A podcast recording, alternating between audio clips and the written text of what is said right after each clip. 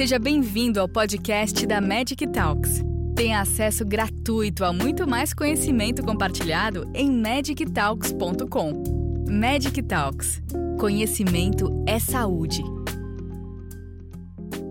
Olá, meu nome é Carué Contreiras, eu sou pediatra, eu trabalho no Centro de Referência e Treinamento em DST AIDS de São Paulo.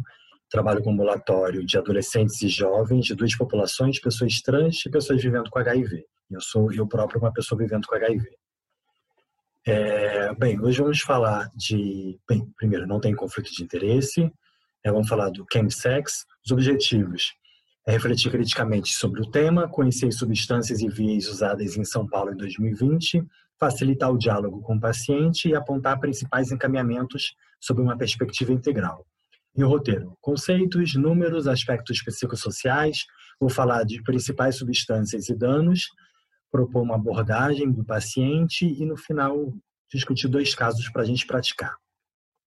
Conceitos. Primeiro, a população está falando de principalmente de homens cisgêneros, cisgêneros é que não é trans, né? Então, os homens cisgêneros gays e, mais especificamente, dos homens cisgêneros gays vivendo com HIV/AIDS.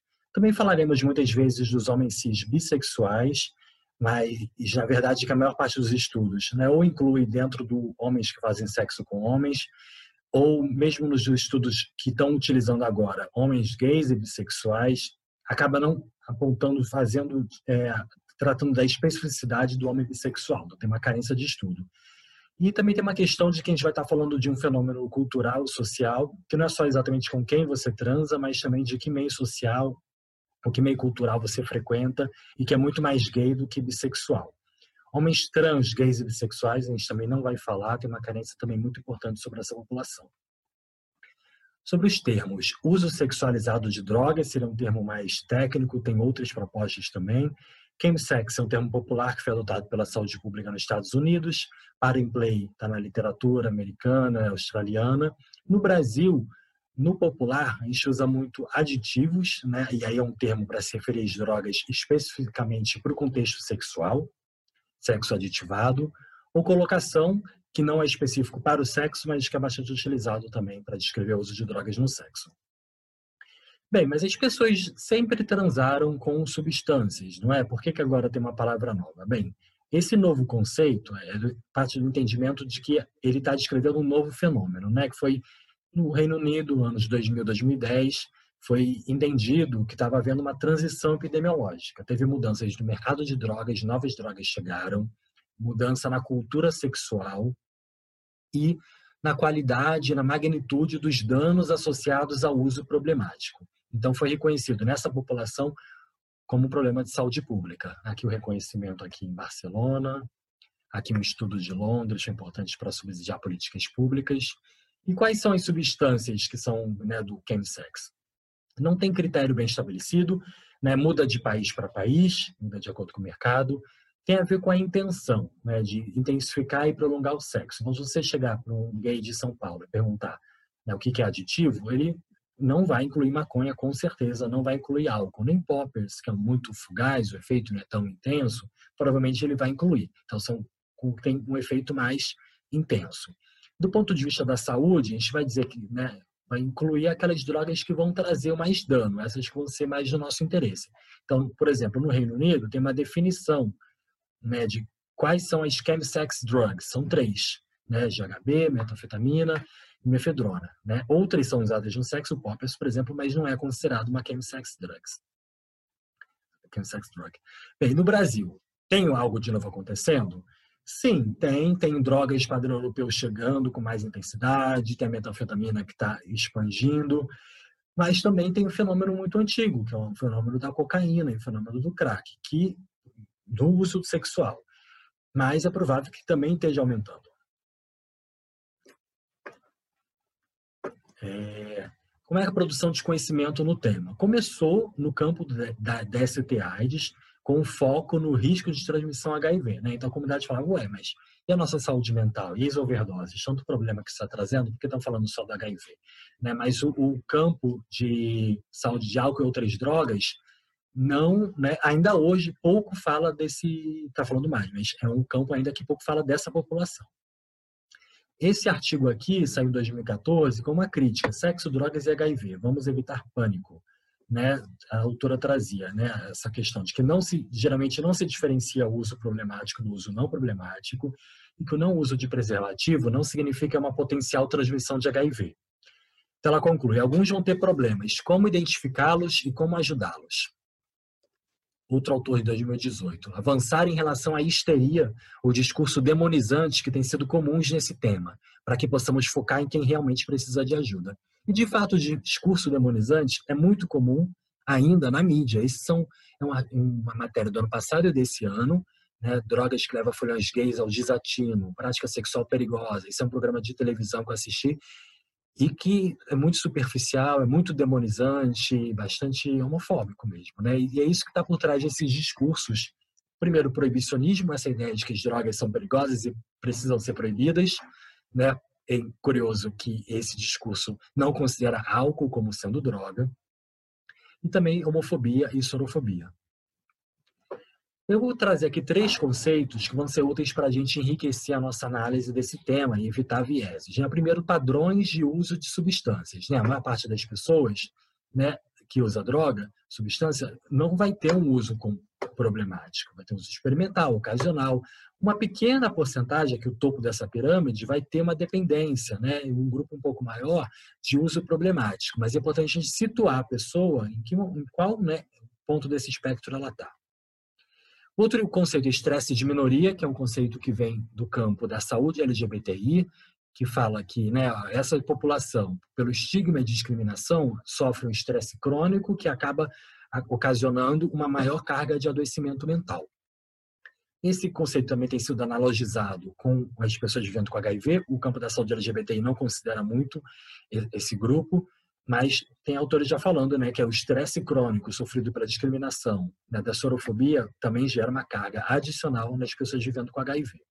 E o terceiro conceito da resiliência, que está sendo trazido para o campo da saúde LGBTI, resiliência como um processo dinâmico de adaptação positiva dentro de contexto de adversidade. Então, vai falar como essa, esses, esses LGBT, esses gays, ou também né, essas pessoas vivendo com HIV, né, sofrem esse estresse crônico, mas como é que elas encontram soluções? Como é que elas conseguem florescer né, e se desenvolver no meio desse estresse. Isso é resiliência. Vamos para alguns números. Né? Quando eu dei essa aula há dois anos, era muito mais baseado em etnografia, mas agora tem cada vez mais estudo epidemiológico. Então, no mundo tem esse aqui do Global Drug Survey, uma amostra de 22 mil pessoas. Todo mundo usava droga no sexo. Hétero, gay, bi, mais gays e bis, mais do que héteros. Né? Álcool, maconha e MDMA mais frequentes. Esse é um estudo importante aqui, um survey também por aplicativo com gays e bissexuais de América Latina, 64 mil pessoas. E aí pergunta-se, né? Quem, quanto, no último ano, é, quem que usou droga para intensificar o sexo, prolongar? Né? 13%. Nas últimas quatro semanas, 6%. No Brasil, 6%. Não é muito, se você considerar que estão incluindo maconha também. Ah, isso aqui é por cidade, São Paulo 10%, Rio de Janeiro 8%. Mas incluindo maconha. Então, aqui por drogas, a gente vê maconha mais importante, depois poppers, e a cocaína, das drogas mais importantes, em termos né, de aditivos, a cocaína, isso é importante né, para diferenciar dos estudos europeus e norte-americanos, porque a cocaína é uma droga da nossa região. E ela não é importante nesses outros países onde vem as pesquisas.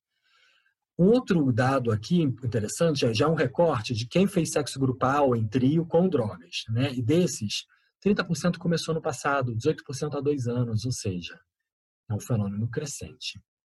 Aqui é um estudo da Fiocruz, com gays do Rio de Janeiro, é, e olha só, já o número sobe bastante. Nos últimos três meses, usaram é, de forma sexual drogas ilícitas 36% dos respondentes. Se você for ver por droga, né, do, da amostra, é, 115 usaram cocaína. Então, mais de 10% daquela amostra usou cocaína para sexo. E a cocaína era muito sexualizada. 73% dos que usavam cocaína usavam no sexo. E todos os estudos mostram que, do, dentre os gays e bis, o subgrupo de pessoas vivendo com HIV usa muito mais substância. Então, naquele estudo da América Latina, duas vezes mais. No Rio de Janeiro, é uma diferença importante também. Um estudo de Londres de 2015, os positivos, HIV positivos, usavam oito vezes mais metanfetamina do que os HIV negativos. E quase sete vezes mais droga injetável. Por que será? Né? Será que a gente pode usar aquela interpretação do início unidirecional de quem usa aditivo vai pegar mais HIV, né? Porque pede consciência, pede julgamento? Ou será que quem tem HIV vai usar mais aditivos? A gente vai falar disso daqui a pouco. Vamos para aspectos psicossociais. Primeiro, entender que está vivendo uma nova cultura sexual, um novo padrão de sexo e relacionamento dentro desse meio gay tem a ver com a visibilidade, direitos, com a liberdade sexual masculina. Os aplicativos é, de encontros têm sido mediadores de conseguir botar pessoas juntas, usar o lazer, trazer o lazer para o espaço privado, onde o sexo vai conseguir uma, vai ter uma importância muito maior do que, por exemplo, uma pista de dança no espaço público. É, a nova prevenção HIV, igual aí, a PrEP também contribuíram. Os melhores tratamentos de HIV, né, de mudanças nas vidas das pessoas com HIV. Motivações são diversas. Tem pessoas que estão muito bem obrigadas de saúde mental, mas quer usar uma droga com o objetivo estratégico de conseguir esse efeito do sexo. No dia seguinte ela está ótima. Né? Tem outras pessoas que têm um quadro de sofrimento mental, isso vai se associar ao uso problemático de substância. Tem outras pessoas que têm dificuldade psicossocial, vai usar droga, mas aquilo vai ser mais uma solução, uma questão, né, um, um ponto de resiliência do que um problema. Mas é importante a gente entender essa, a questão da saúde mental, a vulnerabilidade de gays e bis para problemas de saúde mental. Vários estudos mostrando que tem muito mais problemas, inclusive de substância, bi mais do que homossexual, negros mais do que brancos, tudo tem a ver com estresse de minoria. Saúde mental de, de vivendo com HIV AIDS. Também tem vários estudos mostrando essa vulnerabilidade e alguns mostrando a correlação direta entre sorofobia internalizada né, acreditar-se inferior ter HIV, e depressão, abuso de álcool, substâncias. Agora, do ponto de vista da resiliência, né, olhando da, pela ótica da resiliência, eu tra é, trago algumas, algumas frases aqui. O Race, em 2017, falando de gays primeiro. Para em Play como mais um capítulo de como as drogas têm facilitado a formação de laços sociais entre gays, como ocorreu na era disco ou na cena eletrônica. E Jerome, estudando gays negros norte-americanos, mostrando como, falando, né, como cristal de metanfetamina pode significar espaços de pertencimento. Agora, a resiliência entre pessoas com HIV. Hawkins estudou é, pessoas com HIV que usam metanfetamina nos Estados Unidos e viu que 65% começou a usar depois do diagnóstico e que veio mais como um mecanismo de coping, né, de conseguir lidar com aquela questão. Uma pesquisa muito interessante da Austrália mostrou, numa amostra de mais de 700 pessoas com HIV gays, aquele subconjunto de 29% que fazia chemsex tinha menos sorofobia internalizada, mais resiliência, mais tempo despendido com amigos positivos e LGBT. Né? Bem interessante. Agora, das substâncias. Sobre os efeitos de cada uma no sexo, indico esse artigo aqui. As substâncias são muitas, a gente tem que dar uma delimitada aqui. Bem, maconha e álcool, não vou considerar aqui como aditivos especificamente, embora seja importante dar álcool. Né? A mefedrona não tem no Brasil, o MD, o êxtase vai ter menos efeitos. Tem, faz muito sucesso no sexo entre héteros, inclusive. Mas eu vou escolher aqui sete, é, algumas importantes aditivos, outras adjuvantes. Tá, a primeira, principal no Brasil, cocaína, teco ou padê. Né, um estimulante muito barata, inalada ou na mucosa anal, e eu vou trazer aqui os danos das drogas, né? Vou ter que ser bastante sintético, vou tentar graduar, vou botar aqui então vermelho, que é mais importante, talvez por uma consequência mais severa ou frequente, e o, o amarelo, moderado. Né? Então, a da cocaína, abuso e dependência ser principal porque ela é muito barata, porque ela é muito disponível, então acaba sendo a principal droga de abuso e dependência. GHB, que é chamado de D, não é conhecido tanto dos profissionais de saúde. Essa droga de padrão europeu mais recente é um depressor, antigo anestésico, moderadamente caro. É um líquido que se mistura à bebida e a questão dele é que a dose tóxica é muito próxima da dose recreativa e que é muito fácil errar a dose. Então, iniciantes erram a dose e a consequência pode ser fatal. O dano agudo pode ser uma perda de consciência com depressão respiratória, principalmente se for associada ao álcool, que é o chamado colapso. Metanfetamina é, cristal, crystal, se fala, tina, é a segunda droga mais consumida do mundo depois da maconha. No Brasil, ela não tem muito ainda entrada, mas ela está chegando. É um estimulante, né? era, uma, era uma anfetamina de venda médica. Era 600 reais o grama, era coisa né, das gays bem ricas mesmo, mas está barateando, está 300 reais agora, uma coisa que dá para uma noite inteira um casal. E se produzem em laboratório de fundo de quintal, Nos Estados Unidos, enfim, problema de saúde pública, está também usada em alguns lugares é barata, usada naquele contexto de vulnerabilidade social semelhante ao crack. Se fuma ou se injeta. E aí a novidade que desde ano passado, cada vez mais relatos de uso do Slam, que é o novo nome para BAC. Slam é o uso injetável. Então tá tá caindo né, na boca do povo. está vendo isso sendo falado, aparecendo nos aplicativos. É, então, de agudo, né, dano agudo, além de quatro psicóticos, tem a overdose, né, porque é muito mais fácil de socorrer no uso intravenoso. Crônico, abuso de dependência, né, tá, é limitado pelo preço aqui no Brasil, outras do, do uso intravenoso. E tem o dano, digamos, epidemiológico. Será que esse novo é, uso intravenoso, né, que antigamente não, não acontecia, né, o Drauzio Varela fala de como, quando chegou o crack, o uso intravenoso da cocaína, pum, desapareceu porque o crack trazia aquele efeito rápido. Agora que as seringas estão voltando, será que a cocaína vai ser, voltar a ser usada, ou outras drogas? Enfim, olha a metanfetamina. Então, esse é o mercado da metanfetamina, realmente uma droga do norte, da Ásia. Ketamina, né, conhecida como K, ou Calvin, que é a forma mais utilizada, que é ela junto com a cocaína, uma mistura né, com uma proporção pequena de ketamina e maior de, de, cocaína, que inclusive tem sentido do ponto de vista da redução de danos, essa mistura. É um depressor, é, um, é moderadamente cara, é um sedativo, analgésico, anestésico e até antidepressivo nos Estados Unidos. É muito usado, é uma droga preferencial para criança, por exemplo, para sedação, para sutura, para punção lombar, porque ela tem um perfil cardiorrespiratório muito seguro é, o que é vendido, o que é extraviado é o mercado do mercado veterinário, porque do uso humano é uso hospitalar muito regulado, é evaporado a pó, é inalada ou colocado em mucosa anal. E aí o iniciante também pode errar a dose facilmente, confunde aquele pó branco, se é cocaína ou não, erra a dose, porque ela tem que ser usada numa dose bem menor que a cocaína. Mas o dano agudo não é tão grave, é um, é um chama de emburacar, né? Buraco do QI, emburaquei, se fala, com QI que é um quadro que tem uma catalepsia, que não consegue movimentar é, os músculos, uma fraqueza muscular, uma letargia importante, mas com consciência mantida, né, rebaixada, ou mesmo estado dissociativo com chave psicodélico. Né, tudo isso é muito divertido, causa muito estresse, a pessoa sai desse estado muito agitada, mas enfim, não tem grande dano cardiovascular, respiratório, não é, como digo, completamente diferente. O crack, pedra, né, que é a mesma substância cocaína, também é uma também relacionada a abuso de dependência pela disponibilidade de preço e também está como para os héteros relacionada a um quadro de vulnerabilidade social.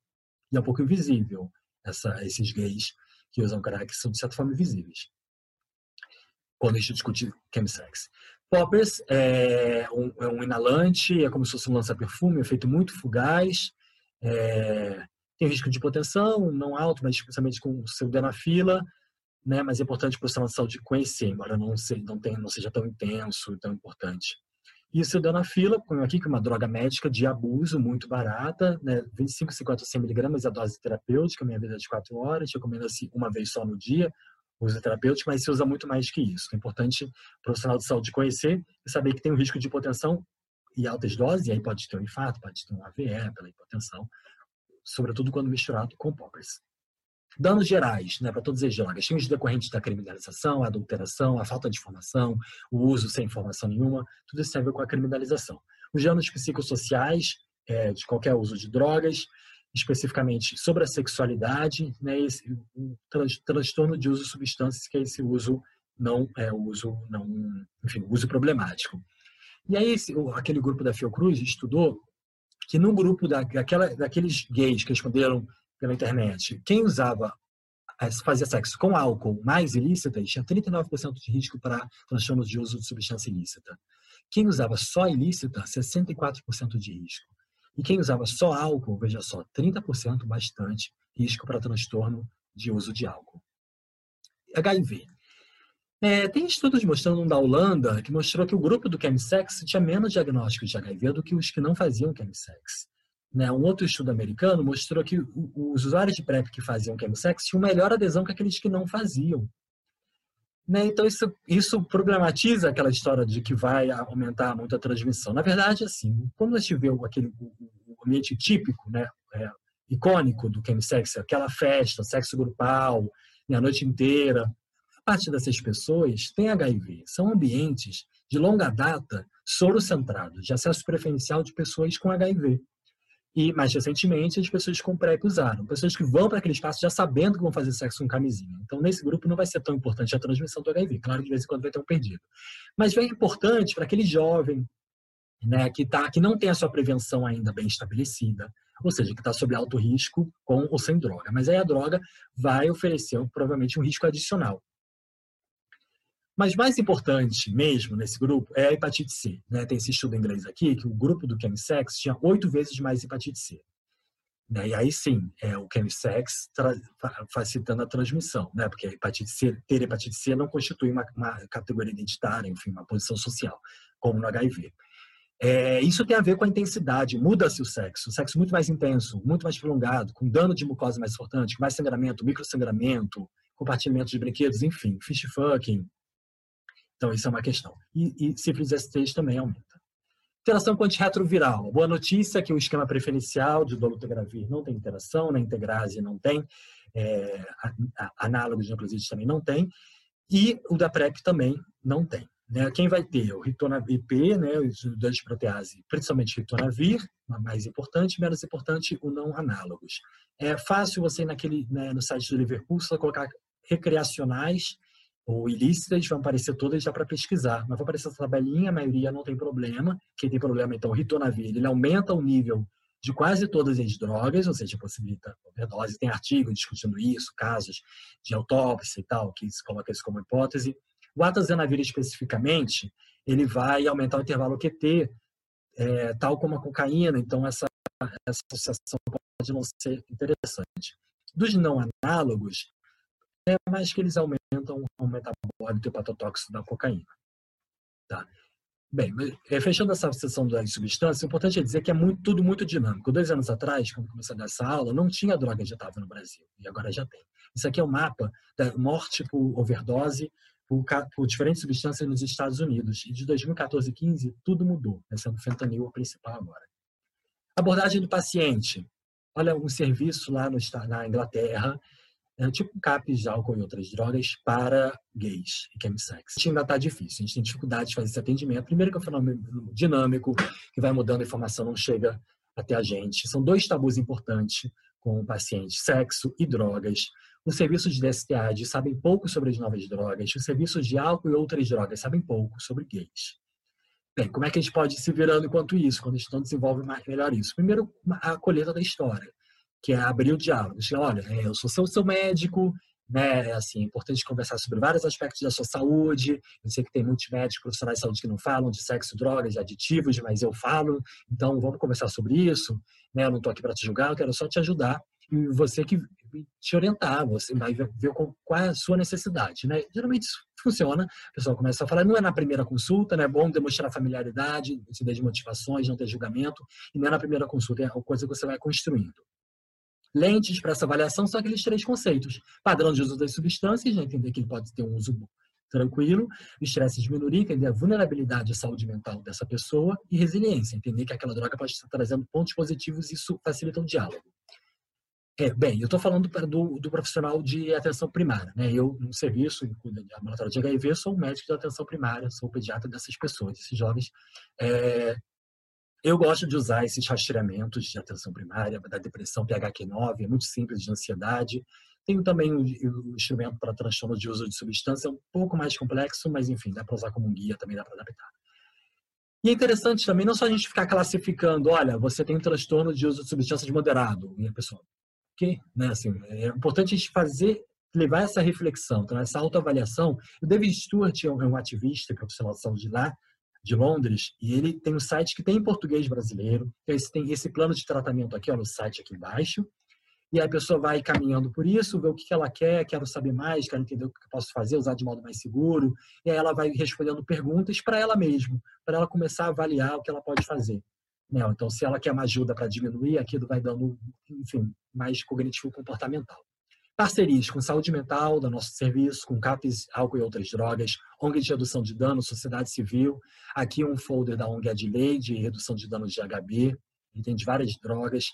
Isso é um podcast que a gente fez em conjunto com o Festival Mix Brasil, de, com de lideranças comunitárias e profissionais de saúde, é, falando de aditivos, de hepatite C. um filme sobre o uso de DI, né, e falando de redução de danos, um curta em inglês, e aqui um filme sobre o uso de metanfetamina na comunidade gay negra norte-americana.